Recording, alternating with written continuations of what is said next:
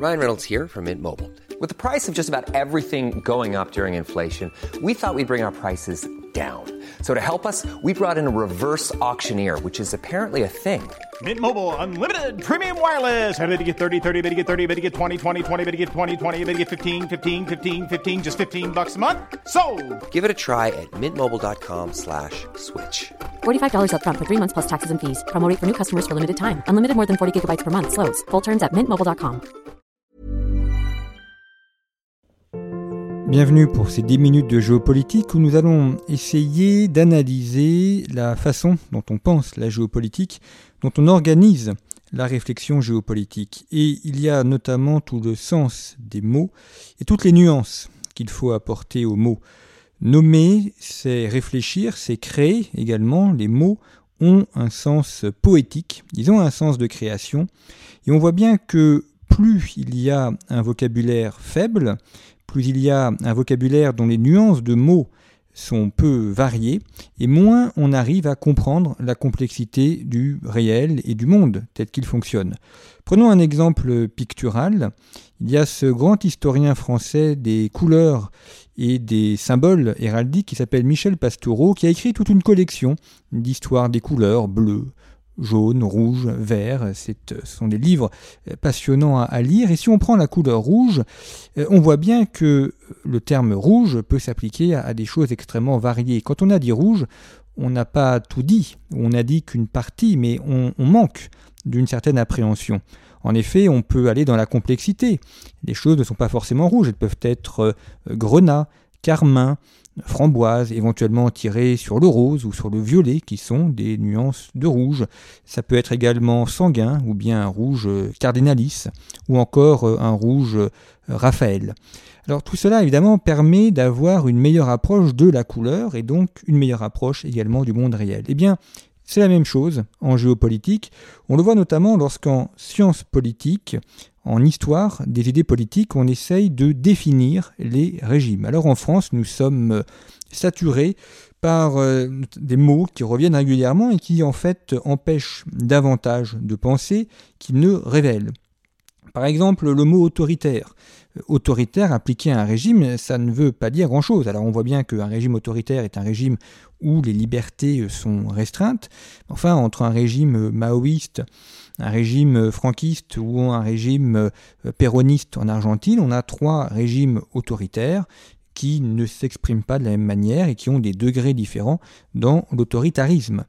Le terme fasciste aussi, qui est abondamment utilisé et très souvent d'ailleurs en dehors de son cadre. Je fais partie de, ceux qui considèrent que le terme de fasciste ne peut être employé que pour désigner le régime mussolinien qui a ses caractéristiques, historiques, ses caractéristiques de fonctionnement et que tout abus, pour, tout usage pardon, pour d'autres régimes est un abus. Présenter un régime brésilien, par exemple, comme fasciste est, est stupide, puisque le but de Mussolini, c'est d'accomplir le risorgimento. Bolsonaro n'avait pas comme objectif d'accomplir le risorgimento. Alors on voit bien à la fois l'intérêt, c'est-à-dire de mettre des mots qui sont intelligibles, qui sont compréhensibles, et donc par analogie, on aide à comprendre quelque chose, mais en même temps, ça empêche d'en comprendre la complexité. Et ça empêche également d'en comprendre la spécificité. Pareil lorsque l'on parle d'un régime communiste. Le stalinisme, le maoïsme, le titisme, le trotskisme sont des variantes du communisme qui ont chacun leur mode de pensée, leur mode d'action. Et donc il faut aussi aller voir au-delà de ces simples mots pour voir comment les choses fonctionnent. Importance également de la nuance et de la complexité, notamment lorsqu'on aborde des sujets religieux. Par exemple, parler du monde musulman ne veut rien dire. Alors évidemment, on peut faire une carte, généralement ça est représenté en vert parce qu'on associe l'islam à la couleur verte, mais euh, le monde musulman est immense. Quoi de commun entre euh, l'islam pratiqué au Maroc, l'islam pratiqué au Kazakhstan ou en Indonésie? À l'intérieur même d'un pays, il peut y avoir différents courants musulmans. C'est le cas de la Turquie, par exemple, où il y a différentes écoles qui sont parfois opposées les unes aux autres. Et puis, ici, il y a le vernis religieux, il y a aussi le vernis ethnique, le vernis nationaliste, qui parfois l'emporte, parfois non d'ailleurs, ça va dépendre des endroits, mais qui peut être une matrice plus importante que la matrice religieuse. Parler par exemple de guerre de religion est très souvent un non-sens. Il y a actuellement au musée de l'armée à Paris une exposition sur les guerres de religion en France. L'exposition est très bien faite, mais ces guerres de religion ne sont pas des guerres de religion. Ce sont des guerres civiles où la religion protestante ou euh, chrétienne, catholique, est euh, manipulée euh, pour des fins qui sont d'abord et avant tout des fins politiques. C'est en fait une guerre civile, une guerre civile que l'on maquille en guerre de religion.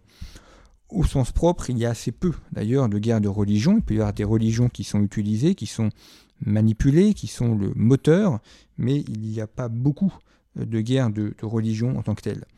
Et euh, on voit bien que là aussi, ces choses-là empêchent de penser. C'est comme euh, appliquer le mot terrorisme euh, un peu à, tous les événements. Ça empêche de, comprendre la spécificité. Donc la nuance est quelque chose d'important. Mais euh, dans le fonctionnement du raisonnement géopolitique, on ne peut pas aller à la, nuance euh, tout de suite. Il faut avoir un, fonctionnement qui est un fonctionnement par entonnoir, ce qui est le propre de l'organisation de la logique humaine, donc partir euh, des espaces les plus grands vers les éléments, les analyses les plus petites. Peut-être avez-vous déjà réalisé cet exercice qui est très intéressant, qui est de disposer d'un récipient avec des cailloux des gros cailloux, des petits cailloux et du sable, et de remplir le récipient. Alors généralement, c'est fait en sorte pour que le volume global des cailloux et du sable puisse rentrer dans le récipient. Et là, il y a deux manières de faire. Il y a ceux qui mettent le sable en premier et qui après essayent de mettre les cailloux. Là, ça ne marche pas, on ne pourra pas remplir le récipient, enfin ça va déborder. Et puis la bonne manière, eh bien, c'est de mettre d'abord les gros cailloux, ensuite les petits cailloux, et puis en troisième lieu le sable. Et là, le sable se euh, niche dans les interstices et ça permet de remplir entièrement le récipient. C'est généralement un, travail, un exercice que l'on fait euh, dans des, classes au, collège ou au lycée. C'est toujours très intéressant pour faire comprendre la méthode du raisonnement intellectuel, du raisonnement logique. Eh bien, c'est pareil en géopolitique. On commence d'abord par les grands ensembles et ensuite on va vers les choses les plus petites. C'est important de revenir à ces fondamentaux de la méthode scientifique, parce que c'est aujourd'hui un des éléments qui est le plus battu en brèche. Nous sommes dans une époque qui est en train d'abandonner le logos pour choisir le pathos. Le pathos, c'est-à-dire le, sentiment, la sensiblerie, où tout est euh, réduit à ce que les gens ressentent, à ce que les gens euh, sentent, et on oublie euh, les aspects de logique. Il y a un, excellent essai qui euh, est paru il y a quelques semaines maintenant, écrit par Étienne de Gaille, qui traite sur l'humiliation. Nous en avons fait un, podcast euh, qui peut être écouté sur euh, le site de conflit. Et l'auteur montre très bien comment l'humiliation est un des ressorts, un des moteurs des relations internationales. Dans la question de l'humiliation, nous sommes bien dans une logique de pathos, qui peut même dériver vers le pathologique, et euh, nous quittons le domaine du logos, le domaine de la raison. Alors le propre de la politique, ou du politique, c'est toujours d'utiliser le pathos, c'est-à-dire de faire appel au sentiment, de faire appel au ressort profond, à l'animosité, voire même à cultiver cette animosité.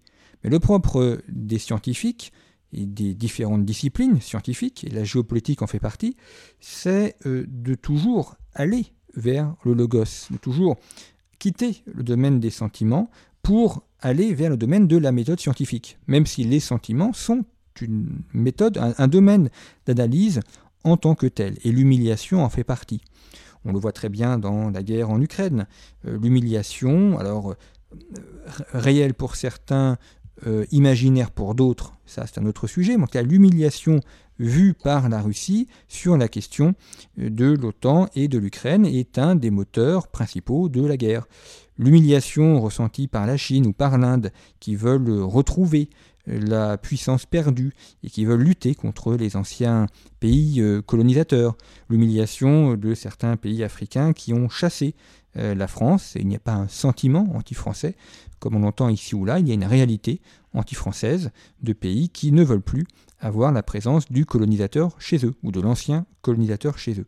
Donc l'humiliation est, un ressort absolument essentiel, qui est bien évidemment utilisé euh, par euh, les politiques. Enfin, je dis bien évidemment parce que dans un système politique, il est plus facile de faire mouvoir les foules par le sentiment que par la raison, et d'ailleurs, quand on lit Thucydide, on voit que dans les grands discours, les auteurs grecs font certes usage du logos, mais enfin, ils savent aussi toucher les cœurs et euh, faire mouvoir les cœurs. Vous imaginez un, orateur politique faire euh, une conférence de type conférence au Collège de France, il n'y aurait pas de quoi euh, survolter les foules et les convaincre ensuite d'aller tracter ou d'aller militer. Donc il est évident que dans ces grands meetings, il faut faire appel au sentiment, au pathos et à la sensiblerie. Mais on voit bien que là, il y a un fossé entre le politique et le scientifique. Et la géopolitique, comme toute méthode d'analyse scientifique, eh bien, doit utiliser ces méthodes et ces fondamentaux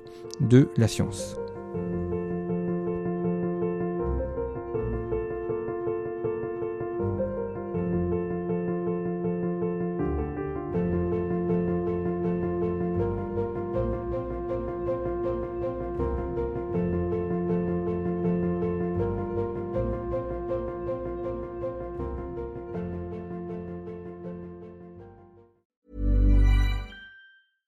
Ever catch yourself eating the same flavorless dinner three days in a row? Dreaming of something better? Well, HelloFresh is your guilt-free dream come true, baby. It's me, Kiki Palmer. Let's wake up those taste buds with hot, juicy pecan-crusted chicken or garlic butter shrimp scampi. Mm. Hello Fresh. Stop dreaming of all the delicious possibilities and dig in at HelloFresh.com. Let's get this dinner party started.